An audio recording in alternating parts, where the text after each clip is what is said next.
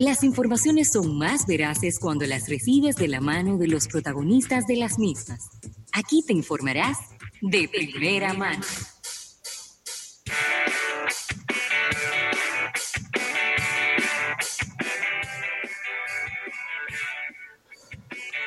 Bueno, Rafael, y estamos de regreso en este programa Almuerzo de Negocios. Y tal y como habíamos comentado antes del break comercial, eh, tenemos entrevistas por aquí. Bueno, nos estamos estrenando, entrevistando personas a través de Zoom, ¿no?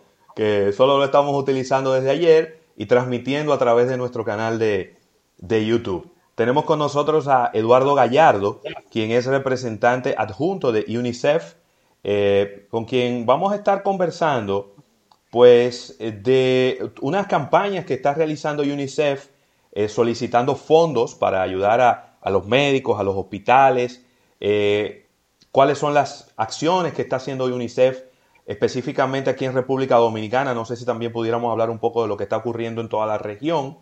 Así que, Eduardo, bienvenido a nuestro programa. Qué bueno, qué bueno tenerte por aquí. Muchas gracias y, muchas gracias por recibirnos, José Luis y, Rafael. La verdad, muy contento de estar. Creo que no solamente la primera vez que ustedes transmiten Zoom, debe ser la, la primera vez, digamos, que eh, estamos nosotros en el programa de ustedes muy contentos de estar y de poder eh, conversar sobre estos temas de infancia el día de hoy. Claro. UNICEF es probablemente es una de las organizaciones no gubernamentales más populares, más conocidas de todo el mundo. Eh, se ha caracterizado siempre por ser una organización que hace mucha publicidad, que tiene siempre muchas iniciativas muy creativas en todo el planeta. Y, creo que también eso le pudiéramos decir que le beneficia eh, en estos momentos tan difíciles, porque quizá los que más sufren en estos momentos son justamente los niños que, no pueden tomar ninguna decisión, que no pueden salir a trabajar, que tienen que quedarse confinados también, que sus padres en este momento a lo mejor se han quedado sin trabajo. ¿Por, por dónde anda eh, el camino y la estrategia de UNICEF en un momento como este? A ver, José Luis, primero decir que UNICEF es realmente un organismo eh, de Naciones Unidas, por lo tanto, un organismo intergubernamental. O sea, nuestros, nuestros jefes, por decirlo así, son la Asamblea General y por lo tanto son todos los países del mundo.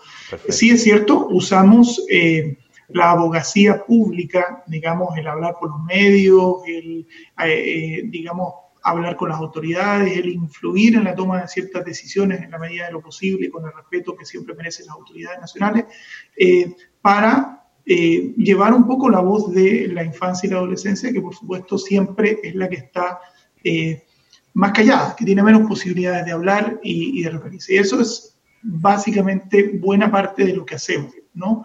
En esta pandemia hemos estado trabajando no solamente a nivel nacional, sino también a nivel de América eh, Latina y el Caribe y a nivel mundial. Fíjate que es la primera vez que eh, UNICEF tiene declarada una emergencia en todos los países del mundo. O sea, eh, nunca nos había tocado, yo creo que no le había tocado a nadie, por lo menos de los que estamos vivos, ¿no? porque hubo pandemias antes, pero nunca tenían esta reacción y por supuesto nunca como institución nos había tocado esto de estar al mismo tiempo en todo el mundo en una emergencia. Entonces, ¿en qué estamos? Bueno, lo primero y lo primerísimo es, por supuesto, eh, ayudar a los países con la respuesta, eh, primero, la respuesta propiamente médica, que es sumamente importante, y en eso estamos todos unidos. Eh, segundo, la respuesta de prevención, esto es evitar eh, que el virus eh, lo posible se propague y aquí estamos todos en el mismo mensaje. Si puedes quedarte en casa, si tienes esa posibilidad, por favor, hazlo y sobre todo respetemos todos y todas el toque de queda, que es muy importante. Y la tercera cosa es aminorar los otros efectos que tiene una pandemia como esta, en particular sobre los niños y las niñas, el maltrato, el abuso, la posible exposición, excesiva exposición a, a las noticias, a la violencia por Internet, eh, los problemas que se dan por la falta de continuidad en la educación, eh, otros temas vinculados, por ejemplo, hoy día escuchábamos en las noticias que el registro civil no está inscribiendo aparentemente a niños, eh, a los niños recién nacidos. Eso genera también una serie de otros problemas que son, digamos, problemas asociados. Y de ahí la lista es larga, no podemos seguir hablando de esos problemas asociados a, a esta enfermedad. Excelente. Eduardo, con relación al trabajo que, vienen haciendo ustedes en República Dominicana, eh, ¿qué, cosas antes de toda, de toda la pandemia viene realizando UNICEF específicamente en nuestro país para tener quizás una idea, una idea de, de qué ustedes vienen realizando, cuáles son, cuáles han, sido las metas, cuál ha sido la receptividad por parte de los dominicanos de una de, una de las instituciones eh, más nobles que es UNICEF en, en nuestro país. Uy, Rafael, cuando uno habla de antes de la pandemia, parece que estuviera hablando de hace tanto tiempo, ¿no? Sí. Eh, y no es tanto tiempo tampoco. Bueno, nosotros hemos trabajado eh, ya desde hace mucho tiempo, pero en particular en los últimos años, concentrados básicamente en eh, el tema de la em, mortalidad materna y neonatal. El país tiene un problema muy serio, mortalidad materna y neonatal, que es superior al resto de los países de América Latina. Estamos trabajando y seguimos trabajando durante la pandemia en ese componente. En educación, em, no estoy diciendo ninguna cosa que no se sepa. Eh, República Dominicana tiene un eh, problema sobre todo de calidad de educación, tiene un problema de cobertura en media y en preescolar, pero sobre todo tiene un problema de calidad de educación. Estábamos apoyando al Ministerio en ese tema, seguimos apoyándolo ahora para darle continuidad al proceso educativo. En temas de violencia, eh, el país no es uno de los más destacados en términos en América Latina en términos de violencia, pero tiene un problema de violencia y sobre todo tiene un problema de violencia de género que afecta especialmente a las niñas y a las adolescentes. Y ahí estamos trabajando con diversas instituciones, con ANI entre ellas, para prevenir y sobre todo para atender a las víctimas de, de la violencia. Seguimos trabajando en eso, ahora concentrado mucho más sobre todo en el tema de la violencia que se produce en las casas, porque todos y todas estamos afectados por esto y a lo mejor podemos hablar un poquito después de eso, pero seguimos en eso. Eh, y estamos y estábamos trabajando apoyando al sistema de protección, de, protección social. Y en el sistema de protección social, fundamentalmente para ampliar, eh, digamos, las, eh, los beneficiarios del programa de transferencia de efectivo. una segunda cosa que hemos hecho es eh, trabajar sobre todo en la prevención y erradicación del matrimonio infantil, que está vinculado con el sistema de protección social, porque estamos trabajando básicamente con Prosoli en el tema. Y una tercera cosa que es muy importante ahora, que estuvimos trabajando en la construcción de procedimientos para poder hacer lo que nosotros llamamos transferencias de efectivo en emergencia. Esto es que del dinero que pueda eh, eh, recibir la cooperación internacional, una parte vaya directamente a las familias como dinero en efectivo, en vez de transferir alimentos, en vez de transferir eh, útiles escolares, que pudiéramos transferir el dinero. Eso ya se estaba preparando antes y ahora, desgraciadamente, tenemos la oportunidad, y digo la oportunidad así entre comillas, de probar eh, que esto funciona y lo vamos a hacer ahora justamente eh, en un acuerdo con, eh, con Prosol y con, con familias que tienen niños con, con, discapacidad. Ahora, para todo esto necesitamos recursos y esos recursos provienen de nuestras fuentes, provienen de la cooperación internacional, que está muy difícil porque como todos los países del mundo necesitan, pues imagínense ustedes, ¿no? Es, y viene una tercera fuente para nosotros fundamental, que son los propios dominicanos y dominicanas, tanto las empresas, las industrias, que en este momento, a pesar de las dificultades, han sido muy generosas, pero también las personas individuales que pueden apoyarnos y que gracias a ese apoyo ahora podemos ir en respuesta a, las instituciones. Eduardo, con relación a, a, UNICEF y el protocolo que, que ustedes utilizan a la hora de recibir donaciones, si puedes de manera resumida eh, darnos un, poquito de explicación de cómo es la logística, porque inclusive en el país tenemos eh, empresarios, personas que quieren hacer donaciones de manera empresarial particular y no saben a quién, a quién donar o a quién dirigirse por temas de desconfianza, por situación de, ser eh, ignorantes en el tema. Y ustedes, una, una organización fundada en el año 1946, con una credibilidad a carta cabal, con eh, una, una, hoja de, de, vida bastante amplia, nos gustaría saber qué logística, qué protocolos ustedes utilizan en la parte de, donaciones, tanto donaciones físicas como donaciones monetarias. A ver, eh, primero, las, que, las personas individuales que puedan donar, todavía tenemos nuestros canales abiertos a través del Banco Popular y el Banco BHD. si usted, Rafael, quiere hacer una donación por cualquier cantidad, lo puede hacer directamente ahí sin necesidad de ir al banco, además es una transferencia electrónica.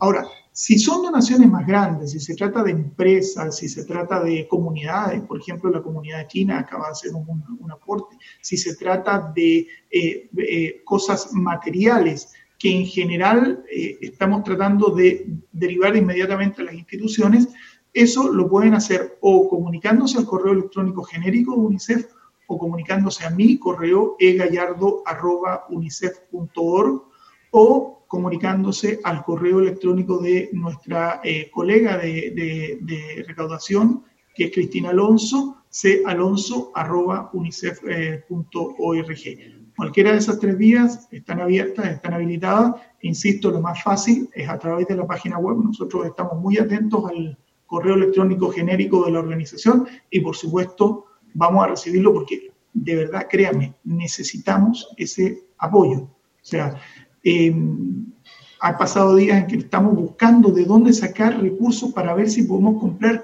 un respirador más, porque si compramos un respirador más y conseguimos traerlo desde donde lo producen hasta República Dominicana, se pueden salvar eh, eh, cuatro, cinco, seis vidas al mes, ¿no? O sea, cada cosa realmente cuenta, particularmente cuando hablamos de insumos médicos, que es donde va la mayoría del dinero que estamos recaudando en este momento.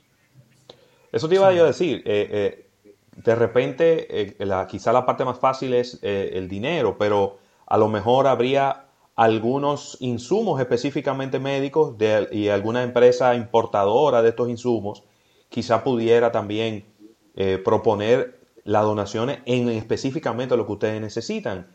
¿Hay algunas de esas cosas que, que, quizá pudieras mencionarlas para, para los que nos están escuchando y puedan motivarse?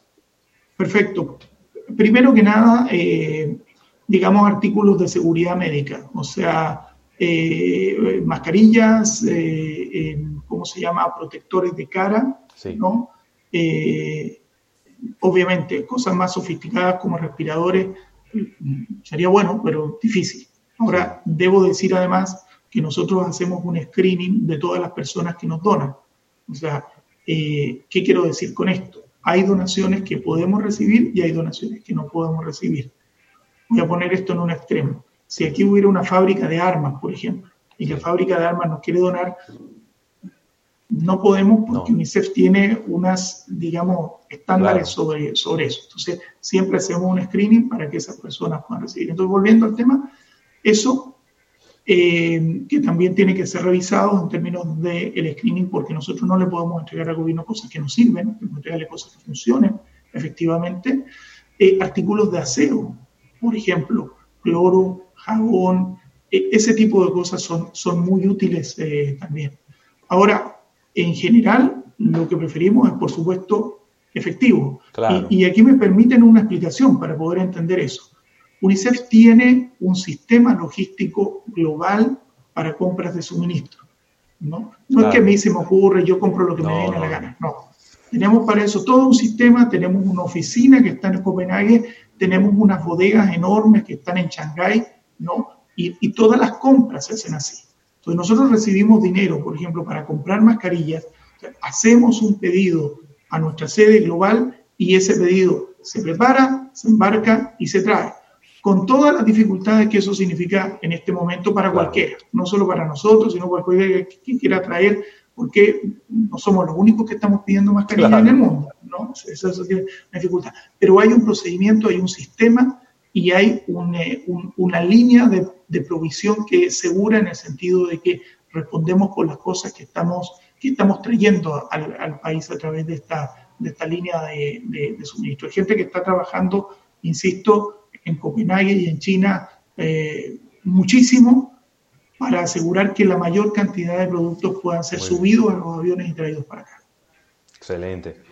Bueno, eh, Eduardo, yo creo que eh, es, un buen momento propicio para que nos reiteres las vías de comunicación con ustedes, con, UNICEF, para las personas que están viendo esta entrevista en este momento, que nos están escuchando también a través de la radio, que nos están viendo en YouTube, eh, para que puedan comunicarse con ustedes, reiterarle las vías para, para que se comuniquen directamente con ustedes.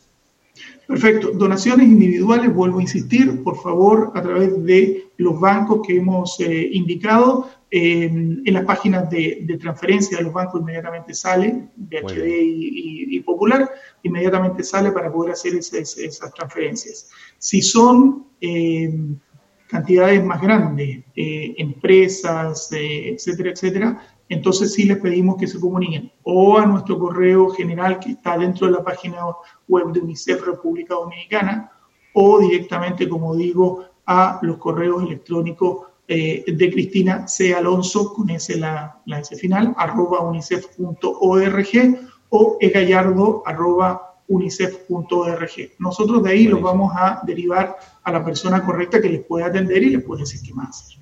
Excelente. Pues Eduardo, de verdad, muchísimas gracias por, por acompañarnos en este día. Eh, ojalá que de esta entrevista pues lleguen muchas, muchas, eh, muchos aportes y que ustedes puedan pues comprar pues muchos insumos para, para seguir haciendo el, el, magnífico trabajo que hacen, no solo en, en, el planeta, ¿no? en todos los países del mundo, sino también específicamente aquí en, en la República Dominicana. ¿eh? No, muchas gracias a ustedes y, reiterar primero a los padres, y eso sí pido con, mucho cariño, por favor, paciencia con los hijos. Los hijos no tienen la culpa. Ojo, el tema de la violencia en las casas es inadmisible y es más inadmisible en este momento en que ellos no se pueden defender. Así que mucha, mucha paciencia. Y la segunda, el mismo mensaje de todo. Si puede, quédese en la casa.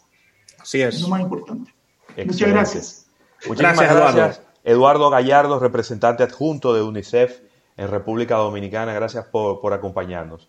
Vámonos a un pequeño break comercial y cuando regresemos eh, venimos con un capítulo bursátil, eh, también con innovación al instante, tenemos a Eriden Estrella ya en la segunda mitad, así que eh, manténgase ahí, que estamos en almuerzo de negocios y estaremos con ustedes aquí acompañándolo hasta las 3 de la tarde.